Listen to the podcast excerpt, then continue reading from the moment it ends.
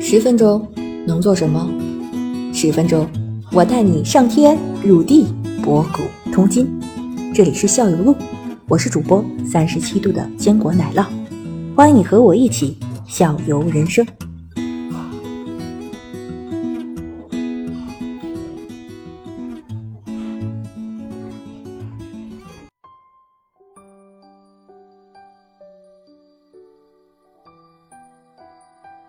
就有一个家长没看，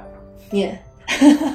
就表演，呃，结果被五岁小孩打败之后，他出去了。现在还有一个问题就是，嗯学呃学生学棋啊，学围棋呢，低龄化嗯，特别明显嗯。因为我刚开始接触的时候，基本上学围棋都是在八岁、七八岁以上吧，嗯后来到六岁，然后现在基本普遍都是五岁、嗯，四岁多的太早了也有，但是不是主流吧？主流基本上我所了解都是五岁以上。那么孩子比较小，这个自制能力比较差，所以说家长在教室里呢，很容易让孩子们影响他们的注意力。举个最简单的例子，他遇到问题在教室里，他不是去独立去思考，去想解决的途径，或者是去向老师寻求帮助。他们做的最多的就是回头，干嘛？像爸爸妈妈是找妈妈，找 哎找爸爸找妈妈。所以说，实际上开始呢，让家长了解一下都可以，但是一旦真正进入课程以后，家长在教室里，我认为是弊大于利。嗯还有一个呢，刚才提到了，您刚才提到了，哎，同样是也在听，啊，为什么到一定程度以后，这个技术性内容您不会，孩子会，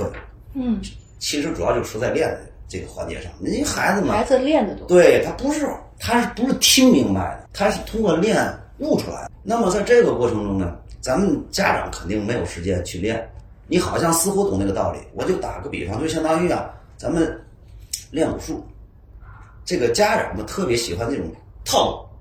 路，啊，长拳、短拳是吧？南拳特别喜欢套路，哎，练的也不错，挺好看。可是真正的练家子，人家刚开始是先学最基本的功夫，你比如说骑马蹲裆式啊，什么等等等练力量。结果你这俩人假设假设比武，恐怕那个小孩儿不懂得什么套路，但是一拳打过去，你根本挡不住， 你的所有的套路都没有用。啊嗯，我觉得是不是就是说小孩子们有一个有一个题库似的，然后老师告诉他这种这样有有一个下的这种规则和技巧在里面，然后他反复的练习，反复的练习，自然而然就会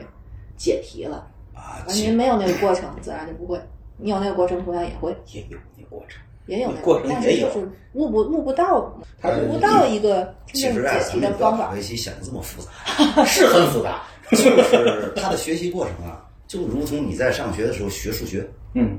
出了例题，嗯，然后就拿题去举一解。反三啊，练对，死活是这样，是是这样变的。啊，这个相对基本功的内容都、嗯都是这样。刚才您说了，现在的孩子好像可以接触一些，因为他知识面儿都比较宽嘛，接触一些布局啊、中盘啊、写这个管子这方面的内容可以学一学，但这是需要循序渐进的。嗯开始阶段可以这么讲，他只是通过你你的主要精力，你都是学习这些基本的技术，但是要光是讲这些内容也是很枯燥的。所以，作为一个有经验的老师，他总是要带一些这个围棋的过程，要给孩子们指出，让他们明白，你这个技术，现在你学这个技术是为了以后应用在这种环境下的，不是为了学吃子而而吃子。但是那些过深的理论呢、道理呢、棋理呢，不能讲得太早，因为围棋为什么复杂？它不仅仅是变化多，它里面的思维非常全面。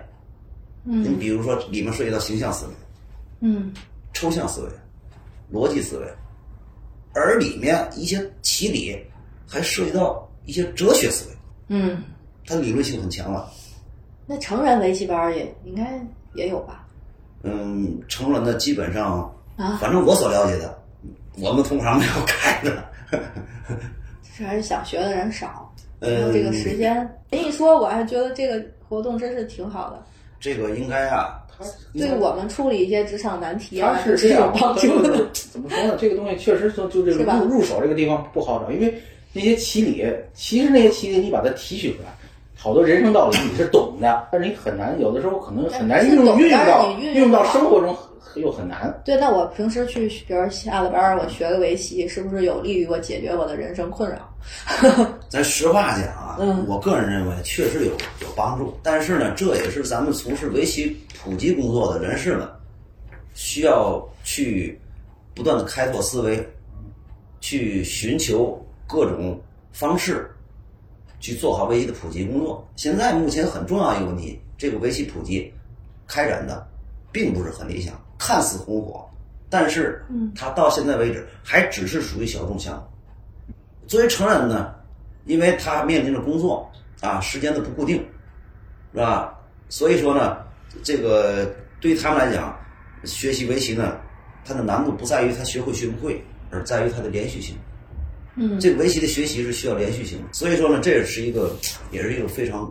大的一个困难。所以我觉得只要您把这个，就是说学完围棋对我们这些成人有什么用，把它点得很明，我觉得是有人愿意花这个时间，比如每周学一次，我觉得这个是可以的，一周一小时嘛。还有很多人去锻炼身体，每天都会坚持的挺好。其实你的就是可能每你一一说个，围棋，我就啊，我学完这有啥用？嗯你还没听他的意思吗？围棋每一个每每周，比如一个小时的时间，是你学习一些个知识啊或者技巧的时间。嗯，每天晚上当还然，每天晚上你还得把刷剧的时间用来上野狐，需要打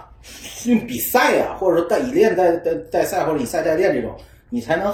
逐渐逐渐掌握这个东西。而且对投入的而时且间当是时非我常确多的对，当时我明白我现在那段时间的话，应该有个对局量有个三百盘儿，差不多两三百盘儿吧。但是当然那个，因为我们那个是从几 K 几 K 能打到可能一 D 啊，就到这个水平，就几 K 几 K 的。那个时候一点一点点弄上来的。然后，然后最早我是一个什么体验？就最早的时候还是那个，就是那个五岁的小朋友啊，转过来了，跟我面对面的时候，我们两个人就是下棋的时候，我发一个就是成人特别，尤其是我可能特别那个影影响我是，就是比如说我想杀他这块棋的时候，我的脑子里全是这个字儿杀。结果呢，我旁边还漏了一口气呢，我就在这边扭羊头了。 这朋友都明白这思吧？然后我那扭得很长了以后，我这才发现，嗯，我怎么当时没看到呢？就就就说我好像这个就是这灯下黑，等于是就是这个成人的他的专注力，我感觉可能比孩子的专注力要更强，所以他专注到这个地方以后，他旁边什么都看不是到。了，呃，我感觉我什么都看不到， 是这种情况。我遇到好几次这种情况，就是一大片棋，杀杀杀，杀到最后、哦这还有一口气，结果这口气我给填了以后，离他可能一下就一拃远的地方，那就剩最后一口气了。我们家孩子梆一下点了一片没了，没了。我怎么没有看到？但是我就再也不后来下我了在后来我在琢磨，我为什么没看到？我我太专注这个杀了，可能那个心力就是那功利心，嗯太太成人的有这种东西了，可能孩子是不是在这方面可能又又有优势。我觉得孩子也有功利心，我要赢你，我觉得孩子比大人要更其强烈。实刚才那个问题就是三个字儿的基本功。练得少， 这当时我练得多你就不会出现这种情况。不是以前我最有重我观我权我可能这种这种这种想法，我在可能高中我有过一次，有过一次这种想法。当时当时是什么时候呢？是我们有班里有一个同学，他我们是在下五子棋的时候，呃，好像也是我我总觉着这手棋是攻还是守，我总总有这种想法是判断我我这步棋应该攻还是守。人家那个下的好，你这步棋为什么不是连攻带守？为什么不能全？我好总总觉得我更专注于我是应该攻还是守这种选择性的东西说。好像特别局、特别局限、特别聚焦的一个一个一个想法。庞老师一句话给你解决了，就练少， 练起。也许你也和后面可能也有这种东西，成人可能会有这种东西，我总觉得是。这个这么说吧，借咱们一个古诗讲， 这个读万卷书不如行万里路，不是不是吗？刚想也忘了，就是还是还是多接触，多接触，主要是平时啊，练任何技艺，什么练习一万小时都可以，这个达到一个基本水平。你确不是我我我我这三百盘的这个对局量不够，嗯不够处理这个女王头的问题吗？确实就漏风。是啊，因为这个围棋的这个它的基本技术是一个庞杂。嗯，有人讲过围棋不好学，为什么不好学？围棋的数据太多。嗯，虽你虽然下了三百三百多盘棋，上百盘棋，但是呢，你在这个过程中你应用到的技术，你恐怕每一个每一项都是勤勤俭守。这里为什么咱们现在普遍的培训班啊，对这围棋培训班啊，他们采用的方式是做题加对局，那就得对，你仅仅只对局，你很难去把这个知识点掌握透。当然，你要只是做题呢，做习题呢，你也很难去领悟这个形棋的过程。所以说，二者要结合起来。像您说的，刚才我觉得词汇就缺了一下，是吧？